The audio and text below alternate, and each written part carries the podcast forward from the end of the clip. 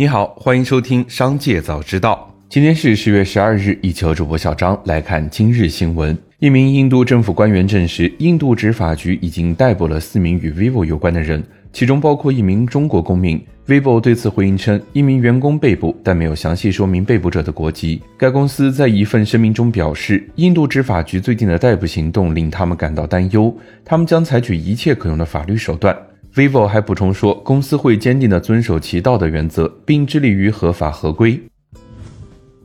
十月十一日，江辉餐饮发布公告称，华北理工大学官网发布关于该公司承包的该校一食堂出现食品卫生问题的公告。该公司获悉后高度重视，成立专门调查小组，连夜赶赴现场，配合相关部门调查核实。基于此情况，为确保食品安全，该公司已对管理的所有食堂供应商进行了全面自查。公司承诺将全力配合相关部门的调查核实，接受调查结果。紧接着，让我们一起来关注企业动态。优衣库中国宣布，自二零二三年十月起实施薪酬调整，本轮调薪对象主要是北上广深的店铺全职员工和实习生，以及作为中坚力量的员工群体。本次调薪后，员工平均年薪涨幅跟调薪前相比，可提高百分之二十八左右，最高可提升百分之四十四左右。优衣库中国表示，未来可能将调薪拓展至北上广深之外的其他中国大陆城市。就部分网友反馈，iPhone 在夜间出现自动关机，用户起床后只能用密码解锁屏幕的情况，苹果客服十一日回应称，iPhone 没有夜间自动关机的功能。如果需要重新输入密码，有两种情况：一是近期手机进行过多次开关机；二是多次使用面容 ID 出错，只能手动输入密码解锁。客服建议，遇到这种情况，可以选择还原手机设置，重设面容 ID。近日，天津一消费者在社交媒体平台发帖称，自己在张亮麻辣烫外卖中吃出牙线，疑似是被人用过的。有网友猜测，这是商家对汤底进行二次回收。对此，涉事店铺否定了这一说法，并称目前有关部门已经介入调查，外卖不确定因素很多，一切等调查结果。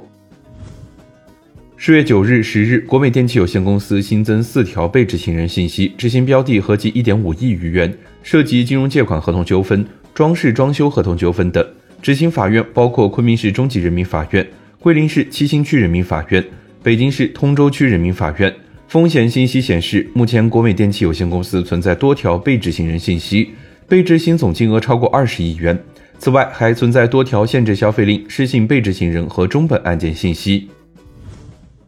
近日，有网友发帖称，小米电视现在可以永久关闭开屏广告了。此前，江苏省消保委要求多家智能电视品牌企业提供开机广告一键关闭功能，对拒不整改的乐视电视提起公益诉讼。最终，法院判决智能电视开机广告必须能一键关闭。对此，小米官方客服表示，可以永久关闭开机广告了，需要提供电话号码和小米 ID 等，预计两个工作日即可。对于什么时候开始可以永久关闭开机广告，对方表示大概是这两个月开始的。